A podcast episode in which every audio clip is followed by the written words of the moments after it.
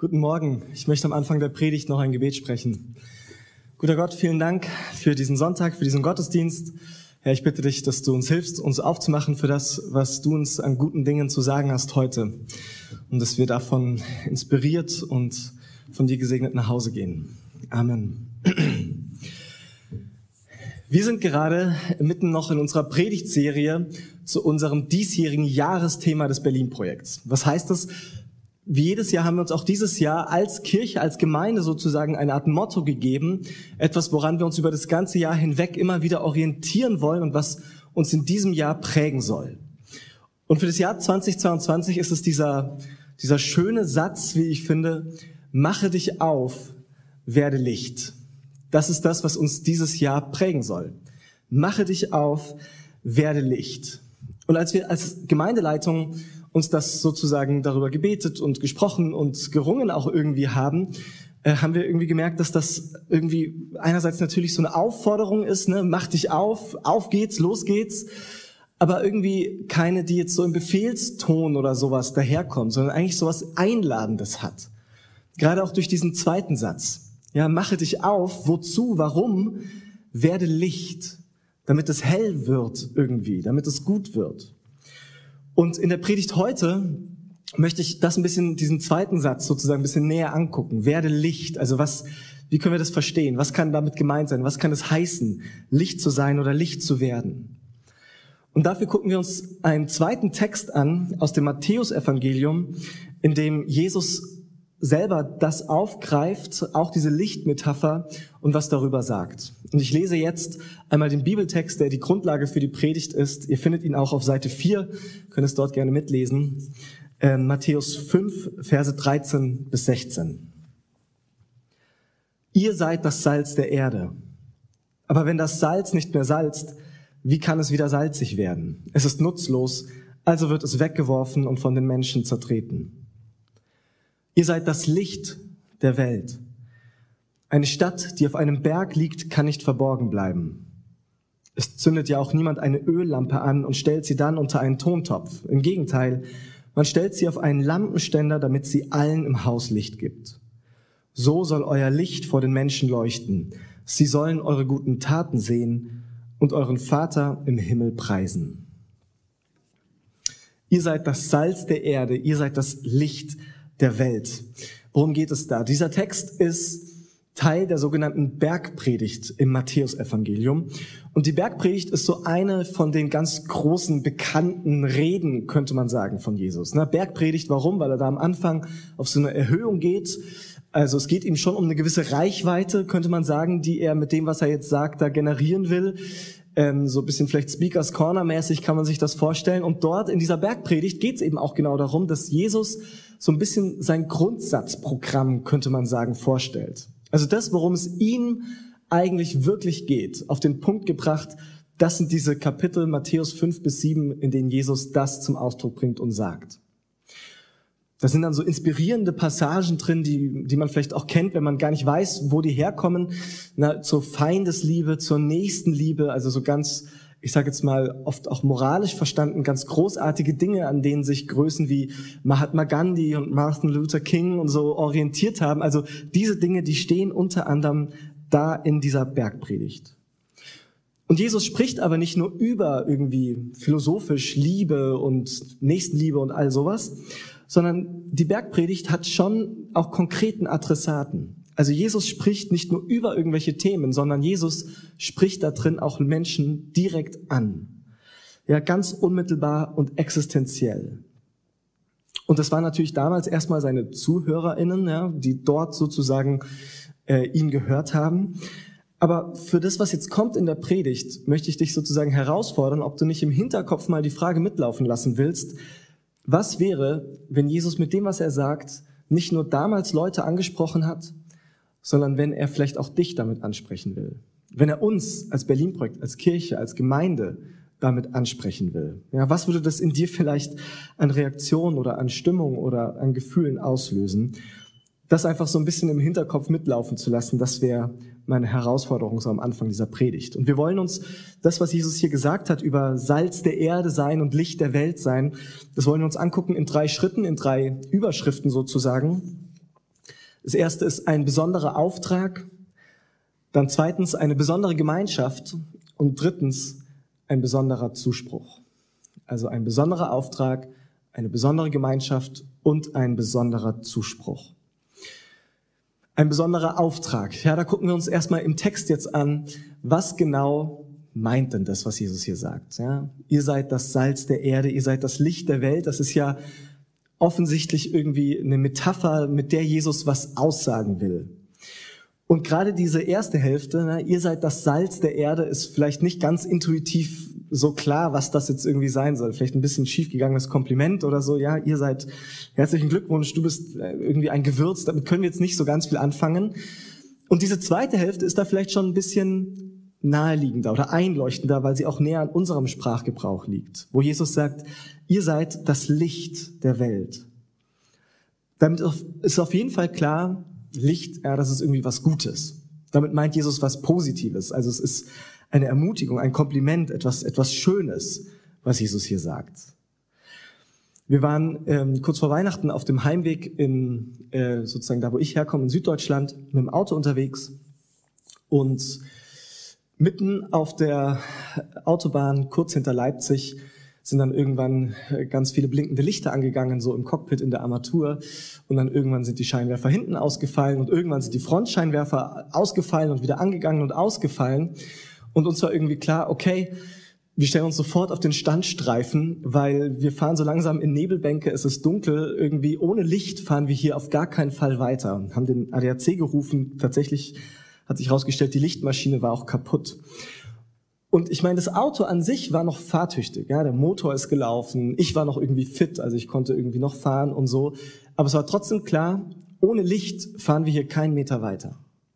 Licht ist was, was wir, was, was irgendwie total einleuchtend ist, dass wir das brauchen, um uns zu orientieren, um etwas sehen zu können, ohne dass es irgendwie nicht, nicht, nicht funktioniert und nicht geht. Also Licht als etwas, was uns Orientierung gibt, was wir als Fixpunkt brauchen, um unseren Weg zu finden und unseren Weg zu sehen. Das ist das, was hier irgendwie so drin steckt. Und etwas, was auch sonst in der Bibel öfters so gesagt wird über das Licht. Ja, dass das Licht etwas ist, was eben Orientierung gibt. Nicht nur im geografischen Sinn, sondern auch dann eben metaphorisch sozusagen für deinen Lebensweg, für deine Lebensentscheidungen. Und dann wird zum Beispiel gesagt, dass Gottes Wort wie ein Licht ist für unseren Lebensweg. Also wer sich an Gott orientiert und an dem, was er sagt, behauptet die Bibel, der wird einen guten Lebensweg finden. Der wird wissen, wo es lang geht, wie es, wie, bei dem wird es so hell sein, dass er den Weg weiter finden kann, dass er weiterfahren kann und nicht sozusagen auf halber Strecke aufhören muss. Und das ist das, was Jesus hier im Hinterkopf hat, und jetzt eben überträgt auf die Leute, die ihm zuhören. Und die Pointe ist, dass Jesus hier nicht sagt, liebe Leute, hier sind meine zehn Regeln fürs Leben, ja, hier ist meine Ethik, meine Anweisungen, meine To-Do-List oder sowas. Wenn ihr euch daran haltet, dann habt ihr das Licht, ja, dann wisst ihr, wie ihr leben sollt. Das sagt Jesus gerade nicht, sondern er sagt, nicht ihr habt das Licht, sondern ihr seid das Licht. In dieser Logik von gerade also, ihr seid diejenigen, an denen sich die Welt orientieren soll. Ihr seid diejenigen, wenn man auf euch schaut, dann sollen Menschen in ihrem Leben einen Fixpunkt haben und Orientierung für ihren Lebensweg finden. An euch soll man ablesen können, wie das Leben gut funktionieren kann, wie es gelingen kann. Wenn Menschen es irgendwie bei ihnen dunkel ist im Leben, ja, wenn sie Orientierung und Hilfe brauchen für Lebensentscheidungen oder was auch immer, dann sollen sie auf euch gucken können und dadurch inspiriert werden und wissen, wie es weitergeht. Ihr sollt diesen positiven Unterschied in der Welt machen. Durch euch soll es heller werden, sagt Jesus. Auch das Salz hat mehrere Ebenen wahrscheinlich, die hier gemeint sind. Aber worum es auf jeden Fall geht, ist, ihr sollt einen positiven Unterschied im Leben eurer Mitmenschen machen. Ja, so wie das Salz, das ist, was dem Essen eben den besonderen Geschmack gibt, ohne dass man, ohne dass es fad wäre, ohne dass man es nicht haben möchte, sollt ihr die sein, ohne die man die Welt sich gar nicht vorstellen will. Eben weil ihr dieses besondere Etwas zu eurem, zum Leben eurer Mitmenschen hinzufügen könnt und weil durch euch es eben hell werden soll um euch herum. Was ist diese Strahlkraft vielleicht genauer? Wie sieht das aus, Orientierung zu geben? Weil ich weiß nicht, wie es dir geht, wenn ich das jetzt so sage. Das klingt ganz schön anmaßend. Das klingt ganz schön überfordernd vielleicht auch. Ja, also wir sollen die sein, ja, auf die man guckt und dann soll irgendwie das so eine Art Bedienungsanleitung für das Leben von anderen Menschen auch sein oder so ähnlich. Ja, man kann es auch vielleicht moralisch missverstehen hier. Ihr sollt ein so gutes, ein so einwandfreies Leben leben, dass man an euch das eben ablesen kann, wie das Leben korrekt funktioniert oder so ähnlich. Also, wenn ich so mein Leben angucke, dann merke ich, ist das eine ganz schöne Überforderung, ehrlich gesagt. Zu sagen oder, oder es, es, es läge mir jetzt erstmal fern, mit dem Anspruch aufzutreten, Leute, wenn ihr irgendwelche Fragen habt, kommt zu mir, ich habe die Antwort. Ja, schaut euch mein Leben an und wie ich das alles mache und macht mich einfach nach, so dann wird's bei euch auch laufen. Ich finde das eine, eine ganz schön große Überforderung und irgendwie auch ein bisschen unangemessen, oder? So aufzutreten. Jetzt will ich nicht sagen, dass nicht manchmal Kirchen und Christen genau so auftreten. Als hätten wir die Antwort auf alle Fragen des Lebens um uns herum. Aber ich glaube, dass das gar nicht das ist, was Jesus hier meint. Es kann es eigentlich auch schon das allein deshalb nicht sein, weil nur ein paar Kapitel weiter Jesus sagt, dass wir gerade nicht so leben sollen, dass wir unsere eigene Gerechtigkeit, unsere eigene Moral, unsere eigene ähm, Perfektheit oder sowas ins Schaufenster stellen sollen. Also genau so soll es ja irgendwie nicht sein, dass die Menschen das uns Applaus geben für das, wie wir leben oder so ähnlich. Ich glaube, worum es hier eigentlich Jesus geht, wird am Ende von diesen Versen klar, in Vers 16. Ich glaube, das ist der Schlüssel für diese ganze Passage und deswegen lese ich diesen Vers nochmal vor. Da sagt Jesus, euer Licht soll so vor den Menschen leuchten, sie sollen eure guten Taten sehen und euren Vater im Himmel preisen. Sie sollen euch sehen, euer Licht soll vor den Menschen scheinen und deswegen sollen Menschen auf die Idee kommen, euren Vater im Himmel zu preisen. Das Ganze hat also ein höheres Ziel, einen größeren Purpose. Jesus sagt, wenn Menschen auf euch gucken, auf eure Gemeinschaft und ihr tatsächlich das Salz der Erde und das Licht der Welt seid, dann soll das tatsächlich Orientierung bieten und einen positiven Unterschied machen. Aber warum? Weil sie dadurch auf Gott gucken letztendlich, auf diesen himmlischen Vater. Weil sie darüber auf die Idee kommen, dass es einen guten, einen liebevollen Vater im Himmel gibt. So würde ich dieses, den Vater im Himmel preisen mal für uns übersetzen. Ja, so preisen, das ist jetzt ja nicht so, was wir in unserem Alltagsdeutsch irgendwie so oft noch verwenden. Aber im Grunde sagt es doch, wenn Menschen auf euer Leben gucken, dann sollen sie auf die Idee kommen, dass hinter eurem Leben eine liebende, gute Kraft steht. Ein liebevoller Gott. Ja, das ist das, was in diesem Vater drinsteckt. Ein Gott, dem es darum geht, mit euch eine enge Verbindung zu haben. Und eben einer, den man wirklich gut nennen könnte, den man preisen können kann. Das ist das, was da irgendwie passieren soll. Und es passt ja auch eigentlich ganz gut zu dieser ganzen Lichtmetapher, weil Licht letztendlich ja nicht dazu dient, dass man äh, auf das Licht selbst gucken kann oder sowas. Das geht ja auch gar nicht, sondern weil Licht ja immer dazu dient, etwas anderes hell zu machen, zum Strahlen zu bringen. Die Scheinwerfer im Stadion sind ja nicht dafür da, dass alle irgendwie da reingucken und dann geblendet nach Hause gehen, sondern um das Geschehen auf dem Platz besser verfolgen zu können und zu sehen. Also Licht, das, da geht es nicht darum, dass man das Licht selbst sieht, sondern dass man in diesem Licht andere Dinge auf einmal strahlen sieht. Momentan ist in Berlin in der Alten Münze eine Ausstellung äh, zu Claude Monet, einem der Begründer im Grunde genommen des Impressionismus dieser, dieser Stilrichtung 1864, glaube ich, dieses Bild von ihm, das dieser ganzen, äh, dieser ganzen Kunstrichtung den Namen gegeben hat, ja, Impressionismus.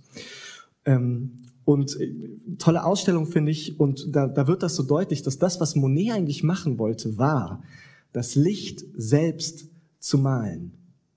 Und weil das aber eher nicht so richtig geht, war er natürlich auch weiterhin darauf angewiesen, Gegenstände und Dinge und Szenen zu malen, aber eben dann zu versuchen einzufangen durch seine Farben, durch seine Pinselführung und so weiter, einzufangen, letztendlich was die Stimmung ist, die von dieser Licht, die, die von dieser Szene ausgeht, je nachdem, wie das Licht auf die Dinge drauf fällt. Und ich finde, das ist eine ganz schöne Illustration für das, was Jesus hier meint. Wenn, je, wenn Leute auf unser Leben gucken, dann geht es nicht darum, dass sie in uns eine Bedienungsanleitung für das Leben an sich sehen oder so, sondern dass sie, wenn sie auf, auf das Leben von NachfolgerInnen von Jesus gucken, dass sie da eine Stimmung wahrnehmen, wahrnehmen, eine Impression bekommen, einen Eindruck davon bekommen, wie es ist, in dieser engen Verbindung zu Gott, dem Vater, dem liebenden, dem liebevollen Vater zu leben. Letztendlich diese Vaterliebe Gottes, dieser liebende Gott, das ist das, worum es bei Jesus so oft und am Ende eigentlich immer geht. Dass Gott da sein will, anwesend sein will, präsent sein will, eben als diese liebende Kraft in unserem Leben. Und das ist dann ja auch wirklich etwas, etwas Gutes, etwas, eine Botschaft, die dieses Potenzial hat, es heller werden zu lassen, auch um uns herum, einen positiven Unterschied für andere Menschen zu machen, dass Menschen erfahren, dass es diese liebende Kraft gibt, dass sie zutiefst geliebt und angenommen sind und dass Gott auch mit, an dieser Papa-Kind-Beziehung mit ihnen interessiert ist. Und genau das ist das, was in Jesus einerseits quasi greifbar und spürbar wird, was anwesend ist auf der Welt und genau diese Nähe und diese Verfügbarkeit von dieser liebevollen Kraft, genau die überträgt Jesus eben hier auf seine Zuhörerinnen. Dass durch diese Gemeinschaft, die von dieser Liebe geprägt wird, eben da etwas deutlich wird, dass Gott da ist und dass er als liebender Gott da ist. Da soll das sozusagen greifbar und erlebbar werden. Ein Theologe namens Dietrich Bonhoeffer äh, hat das Ganze mal so ausgedruckt, äh, ausgedrückt. Es ist auch ausgedruckt in euren Programmheften auf Seite 2, könnt ihr es äh, gerne mitlesen, das Zitat von ihm, das ich jetzt vorlese, wo er Folgendes sagt. Der Körper, der Leib Jesu Christi nimmt Raum ein auf Erden. Mit der Menschwerdung fordert Christus Raum unter den Menschen. Und was Raum einnimmt, ist sichtbar. Eine Wahrheit, eine Lehre, eine Religion braucht keinen eigenen Raum. Sie ist leiblos, also körperlos. Sie wird gehört, gelernt, begriffen. Das ist alles. Aber der menschgewordene Sohn Gottes braucht nicht nur Ohren oder auch Herzen, sondern er braucht leibhaftige Menschen, die ihm nachfolgen. Darum berief er seine Jünger in seine leibliche Nachfolge und seine Gemeinschaft mit ihnen war für alle sichtbar. Die Gerufenen konnten nicht mehr verborgen bleiben, Sie waren das Licht, das leuchten muss, die Stadt auf dem Berge, die gesehen werden muss. Gott will da sein, anwesend sein, präsent sein, für Menschen erlebbar und greifbar werden. Und das ist das, was Jesus sagt, was passieren soll durch diese Gemeinschaft, die von dieser Liebe sozusagen geprägt wird. Wie passiert das? Ja, wie kann das aussehen? Ich glaube, es hat ganz viel damit zu tun, zu wem Jesus hier das zuspricht. Also wen Jesus hier damals sozusagen ganz unmittelbar adressiert. Weil wer ist denn das, dem Jesus diese schöne, aber auch trotzdem ganz schön anspruchsvolle Aufgabe irgendwie anvertraut? Ja, also wer sind die Leute, denen Jesus es zutraut, dass Menschen in ihrem Leben ablesen können, dass es diesen liebevollen Vater gibt? Das ist dieser Punkt zwei, eine besondere Gemeinschaft. Wer sind diese Leute? Dazu muss man ein bisschen zurückgehen im Text, an den Anfang sozusagen, wer diese Menschenmenge ist, vor der Jesus hier steht und lehrt. Und ich lese einmal kurz den Schluss von Kapitel 4 vor, wo das nämlich beschrieben wird. Die Leute brachten alle zu Jesus, die an irgendwelchen Krankheiten oder Beschwerden litten. Besessene, Epileptiker, Gelähmte, und er machte sie gesund. Große Menschenmengen aus Galiläa, aus dem Gebiet der zehn Städte, aus Jerusalem und Judäa und von der anderen Seite des Jordans zogen mit ihm. Und dann sieht Jesus diese Leute und fängt an, zu ihnen zu sprechen. Also wer sind diese Leute? Die Bergpredigt ist keine Masterclass von Jesus für die extra talentierten Menschen. Für die, die ohnehin schon ziemlich gut leben, die moralisch und körperlich und sonst wie quasi gesund und gut und, und happy sind oder so. Es ist keine Masterclass, in der Jesus Leuten beibringt, noch perfekter und besser zu leben. Es sind nicht die ganz talentierten, wohlerzogenen, elitären Menschen, die es ohnehin schon alles auf die Reihe kriegen. Die es sogar schaffen, regelmäßig ihre Festplatten zu backuppen, deren Wohnung immer aufgeräumt ist und die auch noch im Februar ihre super healthy Morgenroutine, die sie sich zum Neujahr vorgenommen haben, irgendwie durchziehen. Leute, die das können, total beeindruckend und toll. Herzlichen Glückwunsch. Aber das ist überhaupt nicht das, was Jesus hier im Blick hat, was einen qualifiziert für diese Aufgabe. Die schlechte und die gute Nachricht ist, dass all diese Dinge, die wir sozusagen auf die Kette kriegen, nichts sind, was für Jesus von großem Interesse ist bei der Frage, ob wir Teil dieser Gemeinschaft sein können oder nicht. Nichts davon qualifiziert uns mehr oder weniger dazu, Teil von dieser Bewegung zu sein, in der Gott in Jesus und dann in dieser Gemeinschaft eben spürbar und greifbar und sichtbar sein will. Es gibt dieses schöne Songzitat, das, das man immer mal wieder hört von äh, Leonard Cohen. There is a crack in everything, that is how the light gets in. Also es gibt überall einen Riss, Brüche und genau das ist aber der Ort, an dem das Licht reinkommt, grob übersetzt. Die Menschen, die Jesus hier anspricht und die er im Blick hat, sind Menschen mit Cracks, mit Rissen, mit Brüchen in der Biografie, unvollkommen, einfach irgendwie menschlich. Nicht Leute, bei denen es ohnehin läuft, sondern gerade die, die wissen, dass sie diese Risse haben. Und ich glaube, dass das auch für heute noch immer stimmt und gilt, dass Gott gerade solche Menschen dazu berufen will, Licht der Welt zu sein. Dass gerade dann Gott uns dazu berufen will, seine Vaterliebe zum Leuchten zu bringen. Gerade mit den Brüchen in unserer Biografie, mit den Unzulänglichkeiten, die wir vielleicht an uns selbst irgendwie immer wieder feststellen und kennen. Weil gerade dann ist es uns, glaube ich, bewusst, wenn wir unsere Risse und Cracks sozusagen selber sehen und haben, gerade dann ist es uns doch bewusst und gerade dann ist es doch der Ort, an dem wir selber von dieser göttlichen Liebe irgendwie erreicht und verändert werden. Eine Liebe, die sozusagen an dieser Beziehung mit uns interessiert ist und festhält, auch selbst dann, wenn wir uns selbst nicht leiden können. Die uns gerade auch in unseren schwachen Momenten tragen will. Und auch wenn man das so auf zwischenmenschliche Beziehungen überträgt, irgendwie heller und schöner und toller werden Beziehungen ja selten, weil man irgendwie sich gegenseitig seine Erfolge zeigt und wie gut man irgendwie drauf ist und was man alles hinbekommt, sondern irgendwie heller und gleichzeitig tiefer und echter werden Beziehungen in der Regel dann, wenn wir uns ehrlich und offen zeigen, auch eben mit unseren Open Cracks und Rissen. Und dann eben merken, genau damit sind wir nicht allein und sind trotzdem geliebt. Eine Kurzformel für diese Botschaft von dieser göttlichen Liebe äh, könnte man vielleicht so formulieren, dass es vermutlich in unserem Leben mehr Risse gibt, als wir je eingestehen wollen würden. Und gleichzeitig sind wir aber tiefer und nachhaltiger von Gott geliebt, als wir es uns je vorstellen könnten. Vermutlich gibt es in unserem Leben mehr Risse, mehr Cracks, mehr Brüche, als wir eigentlich je nach außen zugeben wollen würden. Und gleichzeitig sind wir nachhaltiger und tiefer geliebt, als wir es uns je vorstellen könnten. Und diese Botschaft soll eben diese Gemeinschaft verkörpern, die Jesus hier im Blick hat und anspricht. Und das ist sozusagen dann eine Gemeinschaft mit einer Strahlkraft, mit einer Strahlwirkung, wo man so kommen kann, wie man eben ist und trotzdem diese Annahme und Liebe erfährt.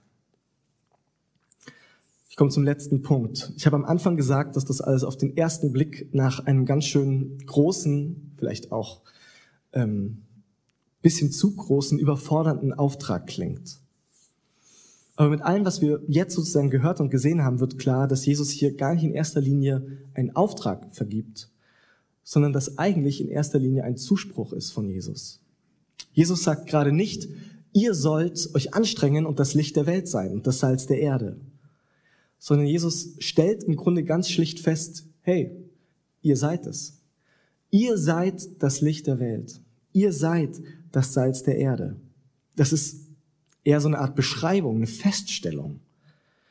Also wenn du mit Jesus verbunden lebst und unterwegs bist und wenn du diese Beziehung zu Gott willst und schon erfahren hast und spürst, dass du sein geliebtes Kind bist, mit allen Rissen und Macken und überhaupt, dann kannst du quasi gar nicht anders dann bist du automatisch Teil dieser Salz- und Licht-Community.